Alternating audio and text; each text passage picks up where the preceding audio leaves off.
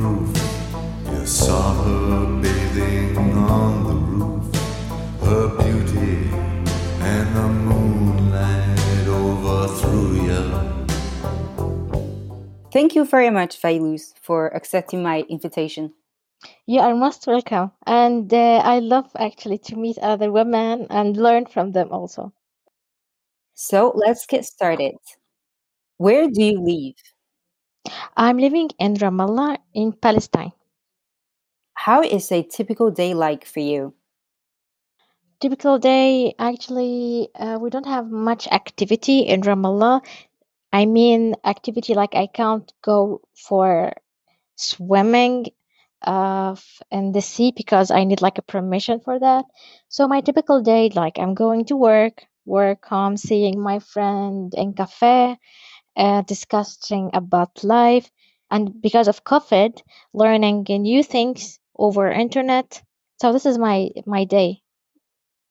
What would be the one word to describe your current life? Dreaming. Can you talk a little bit more about it? Yes, dreaming because I'm living in a, an environment that I have much passion to change it, or at least to make a difference in my personal life. Traveling, uh, meeting new people, meeting new culture, at least uh, seeing new people in my in my environment because it's less people are coming here in Palestine. I didn't much uh, people from different country, and uh, I love like to have a, a normal life like others. Uh, so that's why I'm dreaming about peace. I'm dreaming about a normal life like other people. That's why I say dreaming.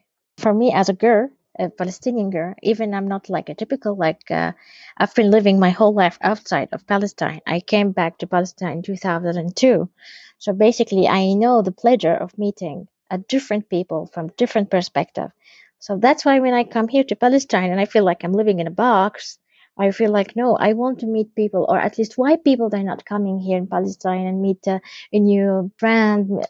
That's why. Okay. What would be the one word to describe yourself? Ah, a passion person, maybe. Passion. I mean, like uh, sometimes I feel like I'm open to life. Sometimes I'm not. Especially maybe in COVID recently, I I've been like been a lot of pressure. I feel like sometimes I'm strong woman and I've been doing much successful things, but in two years since two years, I feel like I'm going um down and I don't know why. Like I'm not achieving anything special. Um, my relationship with my boyfriend broke up, so th- these things affect myself badly. What is the most important thing to you now? I want like a imbalance and a quiet life. I want to be far away from news, far away from people who are have bad arguments. I need a real partner, a real husband, family, and quiet life. That's what I'm looking for, but it's not happening. Can you describe to me a free moment that you lived recently? Yes, when I've been in Washington DC in 2019, I've met a wonderful group there. People from Asia, people from Africa. Even I, I traveled to Africa, to Ethiopia. So it was the fabulous moment I ever been. Even I learned like um, new terminology, how to define love, how to define friendship, how to define pleasure, how to define dancing, all these things. So it was like a redefining for myself when I've been uh, when I've been in Washington. I feel free. I feel like no one is uh, tracking me, tracking my uh, how I look like, how I wearing. If I'm uh, committed to religion, or if I'm not committed to religion, it- like you feel liberal. Do you believe in miracles? I do. Oh, at least miracles happened to me in the past, but for now I can't. Uh, I can't give you like I say pure answer because uh, what happened recently in the world and the pressure that we have at, and it's continu- continuously happening. It's uh, let me feel that where's the miracle? How COVID will stop? How everything in uh, my life bad will stop? My life is running. Time is running. So I don't know, but I, I still have hope. How do you understand love? Uh, love is respect. Lo- love is accept, which means you accept other people or the one you love uh, in badness or happiness. Uh, love is honest and appreciation. This is my definition for love. What is your most unforgettable travel experience? Um, Ethiopia and Canada. Both of them I enjoyed a lot. And why?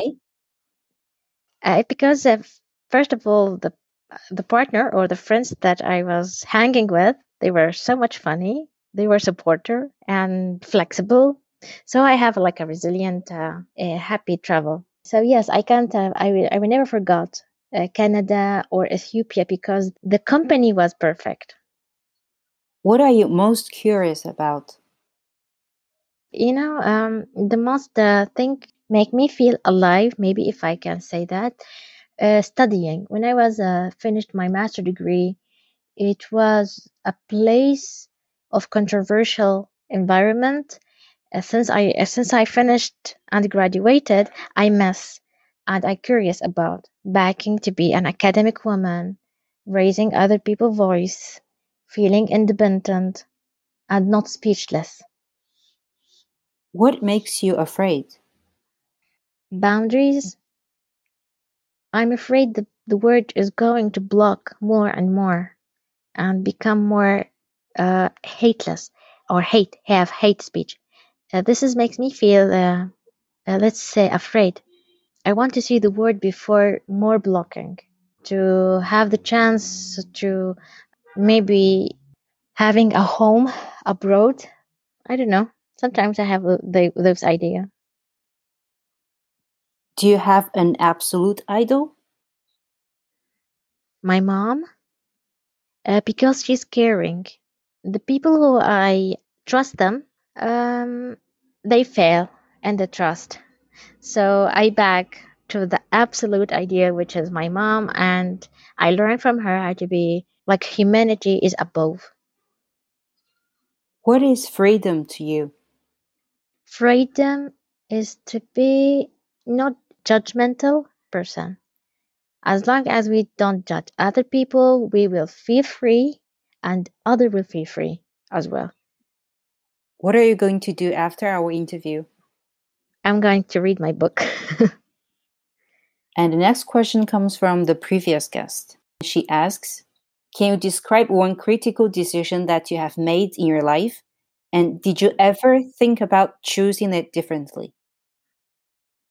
Okay, uh, maybe I'm not remembering because I have a many decision I took, but a critical one is um, personally maybe having divorce. It was critical. Uh, maybe having an affair with someone who's not from my environment, even if it is not from my religion. How can I make it differently? I don't know how to make it differently, but I'm learning from each decision I make in my life. What is the one question that you would like to ask the next guest?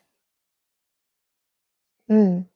I would ask her, what would she do when you feel your life is getting down, like everything is collapsing? How she can be resilient? Can I rephrase it as Can you describe a scenario or a moment in your life when you feel trapped? Mm. And what did you do? Yes, exactly. Actually, that's all of my questions. If you have another question, if I read on your profile that you are a writer and that you write and poems. In which language, may I ask? Arabic for now, but uh, I hopefully it will be translated to English. That's amazing. And since how long have you been writing? Uh, since like uh, eight years. Okay. I have two books published and I have two books under process. Are they novels or poems? Oh, the one which is under process is a novel, but the two published book, one is a child and the other is short stories about life, philosophy, yeah, things like this. I like writing is a is a silent language. But since COVID, like at least since a year, I couldn't write. Okay. Do you want to talk a little bit about what is going on around you? Like you said, you don't have a normal life. Yeah, for sure. Uh, this is a culture that uh, as a woman living in, and it uh, also has an impact on our life as as well. You know, when I've been in uh, in the U.S., when I've been uh, born raised in Tunisia when I was a kid, um, sea, you know, and um, a garden uh, people who are running these things are very normal in life. You can't even imagine yourself that you have been years you can't see the sea. So basically sometimes when i feel pressure i hope if there's if there's a river i can sit in front of or see or something like this but i don't have the privilege to go and it's about like 20 minutes in car driving so I can see a sea, but it will become like a two hour because I need permission from Israel and I have uh, uh, there's a, a, a, block and borders and blah blah blah in order to go there. So the 20 minutes in car need like a two hour and maybe like one week or one month to get permission just to sit in front the sea and have a cup of tea. Imagine. So that's make me sometimes stressed because I love sea. So yes, I'm not having a normal life because sometimes I want to have an activity which is not sitting in a cafe. Like I need like places and spaces, eh, green spaces. Like I can run, I can have like a good discussion with my friend, a barbecue, those things. There's a limitation here in Ramallah, limitation in the West Bank. So I feel sometimes like uh, it it just really make you feel like we born, we raise, and we die in a very sad environment. What made you decide to return to Palestine after 16 years? I didn't, but my parents did. I was like under 18. Okay. And my parents thought that this is our homeland. I was too young to realize how can I make a decision. I graduated from BA. I graduated from from master, and during master, I got married to a Palestinian guy, and I feel like cultural shock. Like I, I can't. There's there's no language with with this man. I can't even handling this relation. So I got divorced.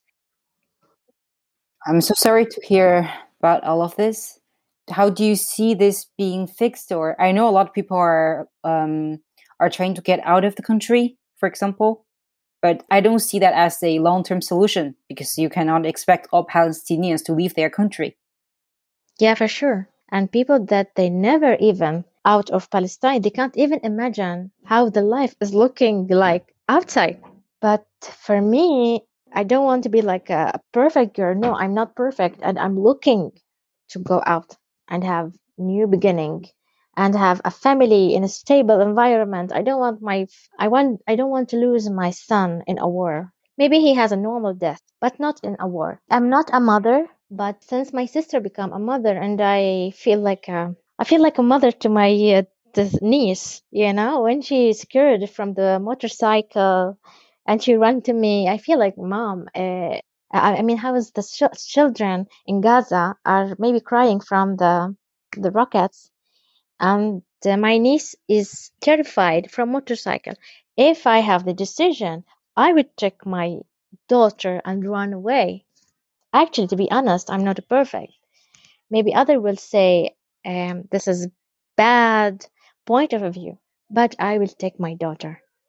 Yeah, no, I can totally understand. Even people living, for example, in Lebanon, a lot of them are thinking about leaving the country too. So, not to mention living under such, such circumstances in Palestine. But I think you're very brave because how you described that everything that ha- that has happened since you got back to the country. Even because I I imagine getting a divorce is not easy either. It's not that easy. I mean, I have like a supportive family. Maybe for uh, let's say um, conservative family, it's not that easy. For example, in some city in Palestine, like Hebron, yeah, for sure, divorce is something. Oh, oh, you know. But my dad, you know, he give me that, let's say, the opportunity or the space. Like you have to take the decision. I take the decision, but I wasn't also relaxed. Being a divorced woman in a place that somehow are conser- conservative, it's not uh, something smooth because people they want a single a single girl. She never have been married. She never have been sex before. Uh, you know, all, all these things. Yeah, but I think it's so good that you're you can write. You sort of have a way to to get out of things. Writing is a silent language that I can express my thoughts. I can like connecting even with the outside world. That's really good thing. You mentioned that you, you haven't been able to to write. I hope this will change soon. Maybe by I don't know, like is it possible for, then for you to do sports or maybe you just do it at home since you cannot get out? Like basically, what do you need permission for? Ah, okay. If you want to go like uh, for to see the sea or, or have like uh, some luxury activities, yeah, you need to like request a permission from Israel government. Give you like a ticket you know, a West Bank, the whole sea is controlled by Israel. So I have to apply uh, to Israeli government like a request, and they study the request and they just give me approved, and they give me yeah approved maybe 24 hours or approved for one week, sometimes one month. Okay, so it's like you're getting a visa, but to see the sea. Yeah, exactly. Yes. And how long has it been like this? like has it always been like this? Yeah, it's always been like this after 2010. And how long would normally would it take between the time that you've submitted your request to the time that you can? It's based on the circumstances, political events. Uh, sometimes it takes a month just to, to give you like an answer. Sometimes one week. It depends. Actually, they don't have like a standard. The the answer sometimes, uh, how I say it, the permission maybe it, they can give you like a permission for 24 hours or 12 hours it's different from person to person. The last visa i took it's for 24 hours only. It's uh, but yeah how do they decide? Like what do you need to provide when you submit the, the your request? What do you tell them? Your id your picture like the visa one. Yeah. Uh what else? And they give you like application to inform it.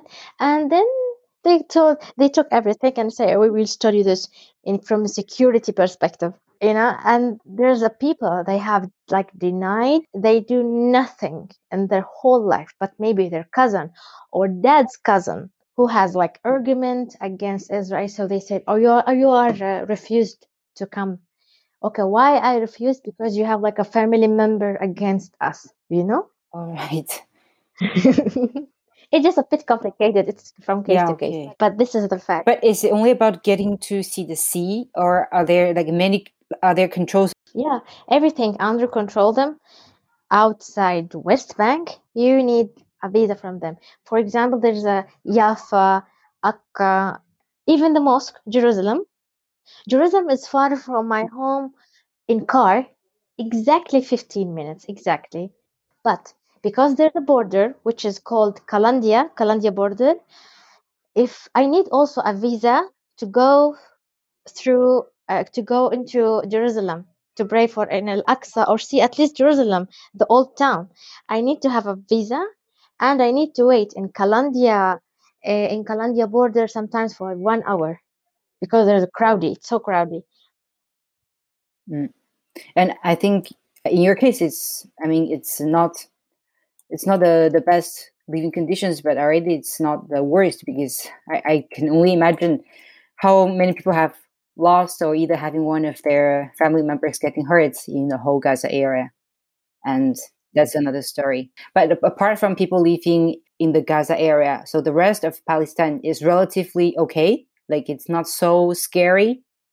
Uh, I never been in Gaza. I have like a friend in Gaza and working from them, the World Bank project. So there's an office at Gaza, and I was checking with them if they're at least still safe. Gaza is another story, as you said, and the visa to going to Gaza very complicated, very. And you know, there's a there's something like how I said they simply think in life getting married. For example, in China, it's not strange if two Chinese married, right? But yeah, in Palestine, uh, the one who's living in Gaza, he can't marry a woman living in West Bank. And the woman who is in West Bank, she can't marry a man living in Jerusalem. Why? Because we are all Palestinians, but we have a different ID. My ID is green. In Jerusalem is blue. Even Palestinian, they can't be in love if they don't have the same color ID. So what how do you do? Like when you meet a person, you don't start with checking the color of their ID. At least they ask uh, each other, "Where are you from?" Uh, apparently, uh, Gaza they can't come to Palestine. If, if they if, if they if there's someone from Gaza come to uh, I mean to West Bank, he comes by international organization for conference or something. Maybe he it's it's happening that maybe he can meet a girl and they fell in love. Okay.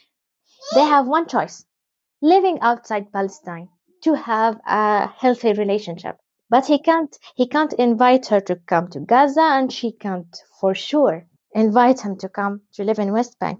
This something marriage is very complicated in Palestine. I had no idea. Yeah. And overall speaking, like um, because uh, I mean you're writing and you're working, so I think it's relatively okay. But what are the conditions for most uh, Palestinian girls or women? Do most of them get educated? Are they working? Educated, yes. Palestine, comparing to the whole Arabic country, we have the highest education. Most of them uh, finished master degree and they have the passion even to to finish the PhD. If you are asking what what's behind this reason, because there's nothing to do, so people are going to study. Ah, okay. You know, yeah, they're studying. Girls are studying. Girls become independent. At least the five years, many girls become more independent. They're working in the government a lot. Okay. Yes, uh, studying master degree outside the country so because there's there's nothing to do, people are studying. well, it, it's good. But then after all those higher education, bachelor and masters, what do they do? Do most of them start working? Yes, they have start working. Okay. And uh, as I said, in government or the private sector, and recently in COVID, uh, the girls like uh, start learning how to set up their private uh, private project for example, online. They start buying and selling online things from Alibaba, Shein, mm. clothes, mm. things like this. And uh, how, mm. yeah. So uh, uh, recently, girls become active in setting up their own projects. Yes, that's very good. Yeah, that's uh, very good. And the, the girls become like a competitive, selling or buying uh, makeup, dressing from Turkey, planning for event. So yes, they have their own business recently. I feel that you mentioned a lot Turkey, but actually Turkey is not that close to to Palestine. You're much more closer to Jordan. Oh yeah. Okay, uh, we are close to Jordan in the border because, as you know, we don't have an airport to travel, and we're not allowed to use Ben Gurion Airport, which is in Israel. So we need to travel from Jordan to go abroad. This is the first thing, and the second, because we have a very closely relation between Jordan and Palestine after 1848, many people they, how I say, displaced to Jordan. So we, we they have many families. For example, uh, personally, okay. all my dad family uh, living in Jordan and based in Jordan, none of them they have a Palestinian ID, so they can't come here. They need like a tourism visa. They have become Jordanians. This is my dad. So, uh, what about Turkey? If you come to Palestine, hope one day to visit, you will feel like the Palestinian become very interested in Turkey culture and they found that okay we have a common since the empire Ottoman Empire Um, Turkey, they have a cheapest ticket Yeah. to go, cheapest clothes, cheapest uh, things to have. So, and because they have also many Muslims, so become Tur- Turkey is um, easy to go, but you can't uh, you can't travel to Lebanon for Palestinian. It's not easy to travel to Lebanon. Oh, That's why. So my passport, a Jordanian passport, they can't travel easy to Turkey. You can't travel to Lebanon. You can't travel to Syria. okay. You can't travel to the UAE. You know, you can't travel to Qatar. Not that easy. Okay. So Turkey is open I for see. Palestinian people, many relationship, and uh, how I said, uh, Turkey, uh, like they, they attack the, our culture by Syria, movies, TV. Palestinian become much aware of, of Turkey from TV. I see. Yeah, I mean, I don't have so much knowledge about Palestine. Like I was checking online and all I can see honestly is um like angry posts. I saw there are Palestinian groups. It's people posting about how they have lost their families or uh, criticizing, of course, Israel and actually the international society, the countries like overall, that how people are just uh, sitting by to to watch this happen. That's all I can see, basically. Yeah, because the actions happened recently. So I was just curious to see, like, to get a voice, like a normal, a, a relatively normal voice from this place to tell people how it is. It's um, apart from anger. Thank you very much again. It's a really nice conversation. I mean, you you told me a lot of things that I had absolutely no idea of. You are most welcome. And anytime, if you have any question, I'm here. I'm very lucky to have had you on my podcast, and we will keep in touch. For sure. Thank you and have a good night. Hallelujah.